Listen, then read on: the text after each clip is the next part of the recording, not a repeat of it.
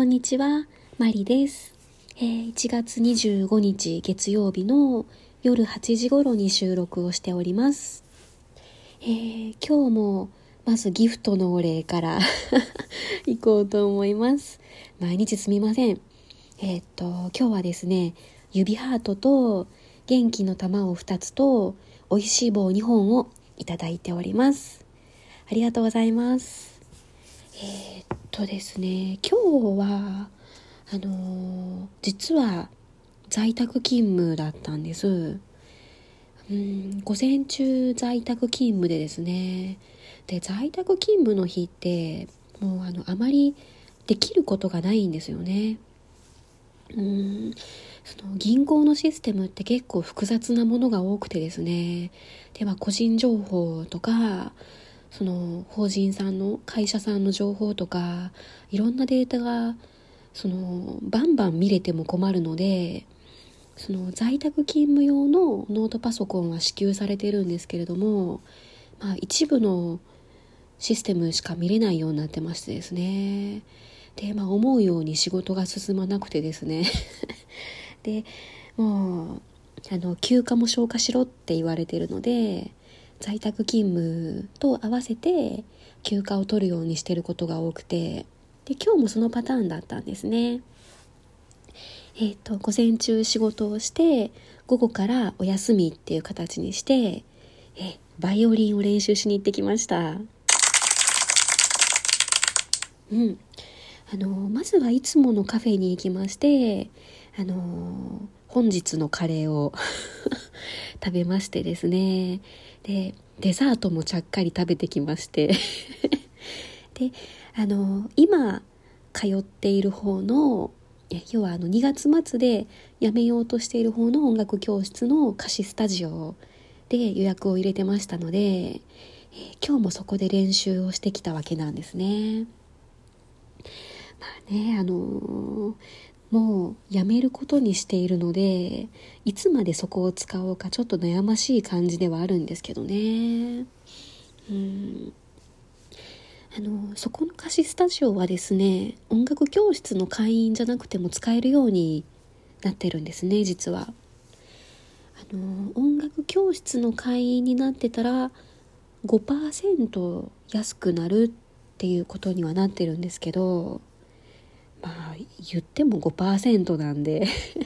大して料金変わらないんですよね。でそこの貸しスタジオは平日が一番安くなってましてえ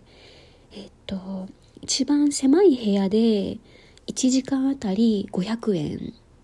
ていうことになってます。うん。良心的。そうなんですよ。カラオケよりは高い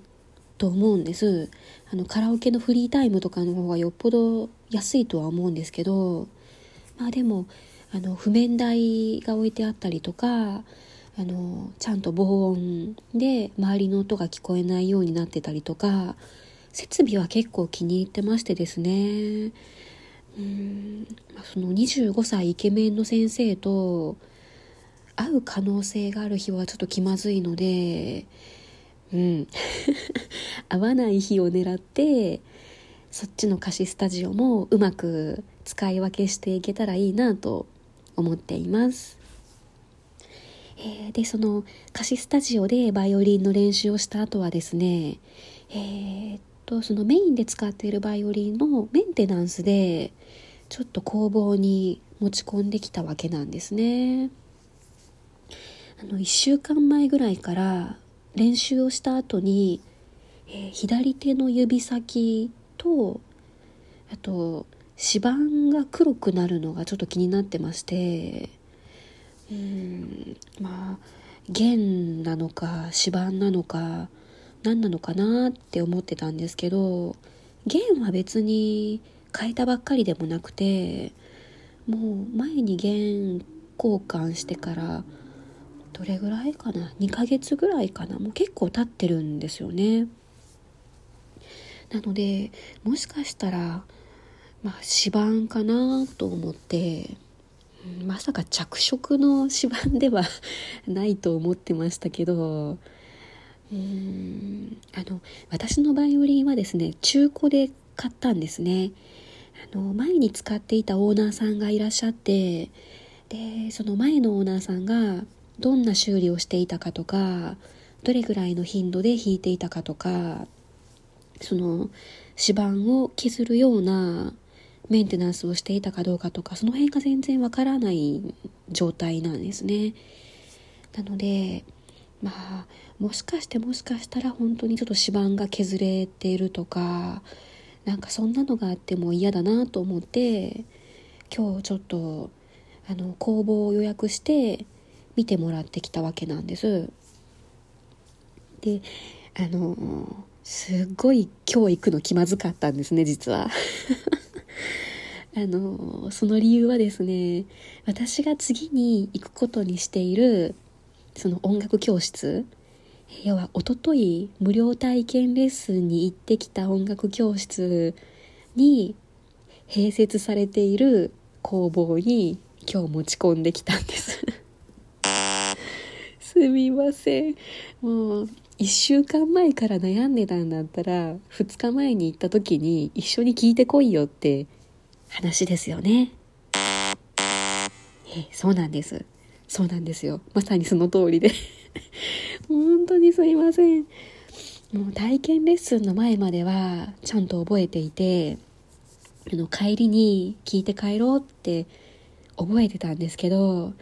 その体験レッスンがあまりにも楽しくて先生の教え方にも感動してで入会手続きも終えてルンルンになった状態でカーネリアンのアジャスターも買って でも完全に舞い上がってましてですね。あ聞いてくるの忘れたって帰ってから気がついたんですよ。本当にすみません。えそんなわけでですねその工房のリペアマンの方にですねバイオリンを今日見てもらってきました。であの結論はですね指板ではなくて弦でした。弦。一応指板の方も見てもらってきたんですけど別にその色を塗ってるとかいうことでもなくてでその指板が削れているとかそんなことでも全然なかったんですね。うん。一安心。で弦の方はですね別に新品っていうことではなかったんですけれどもその、まあ、練習をしすぎたりとか、まあ、どうしてもあのー、弦を指板に押さえつけて、まあ、こすりつけるような感じになるので弦が少しずつ摩耗してくるそうなんですね。でその弦の一番外側に巻きつけてある金属がその擦りつけられることでどんどん削れてきてで摩耗してきたタイミングで金属片が落ちるそうなんですね。うん、なので私の指先とかその指板について弦の跡みたいにこう一本線になってついていたのは全部その弦の金属片っていうことだったんです。すっきり。もうとりあえず原因が分かって私すっごいすっきりしました。うん。まああのこんなことを聞くの初心者ぐらいなんだろうなと思ってすごいあのあそうなんですか。っ 言ってすごい説明聞いてる間すごい恥ずかしかったんですよ。うんただそういうこともあるんだなっていうのを今日初めて知れて、まあ、一つ勉強になったことが嬉しかったんですね。うん、であとその後にもう一つ嬉しいことが待ってましてそのリペアマンの方がですねあの私のその摩耗した弦を見て社会人でその趣味でやられているのにこんなに弦が摩耗して要はそのあの弦交換を前にしてからこんな短期間でこんなに弦が摩耗してよく弾かれてますねってよく練習してますねって褒めてくれたんですよ。嬉しい。めちゃくちゃ嬉しい。いや照れましたねこれ。うん。あの営業の方とかだったら要はなんかその弦が摩耗してるから次の弦買ったらどうですか？みたいな感じでこう乗せるためにそんな風に言うこともあるのかもしれないなと思ったんですけどそのいろんな方のバイオリンの修理とかメンテナンスとかを担当されているリペアマンの方がそんな風に言ってくださるってあなんか嬉しいなって純粋に思ったんですよね。でえっとあとそのお手入れ イントネーションがおかしかった。お手入れの方法も教えてもらってきましてですね。えっと一番簡単にできるのは練習の後に乾いたティッシュで拭き取ることでした。あのクロスで私今まで拭いてたんですけどやっぱりクロスを使うと汚れが目立ってしまうのでもう金属片を拭くだけだったらティッシュで十分ですっていうことで教えてもらいましてで、まあ、ティッシュで落としきれないところを定期的にそのメンテナンス持ってきてもらってでいろんな調整をした時にそのアルコールを含んだクリーナーでそのリペアマンの方がちゃんときれいにして拭くことはできますのでっていうことで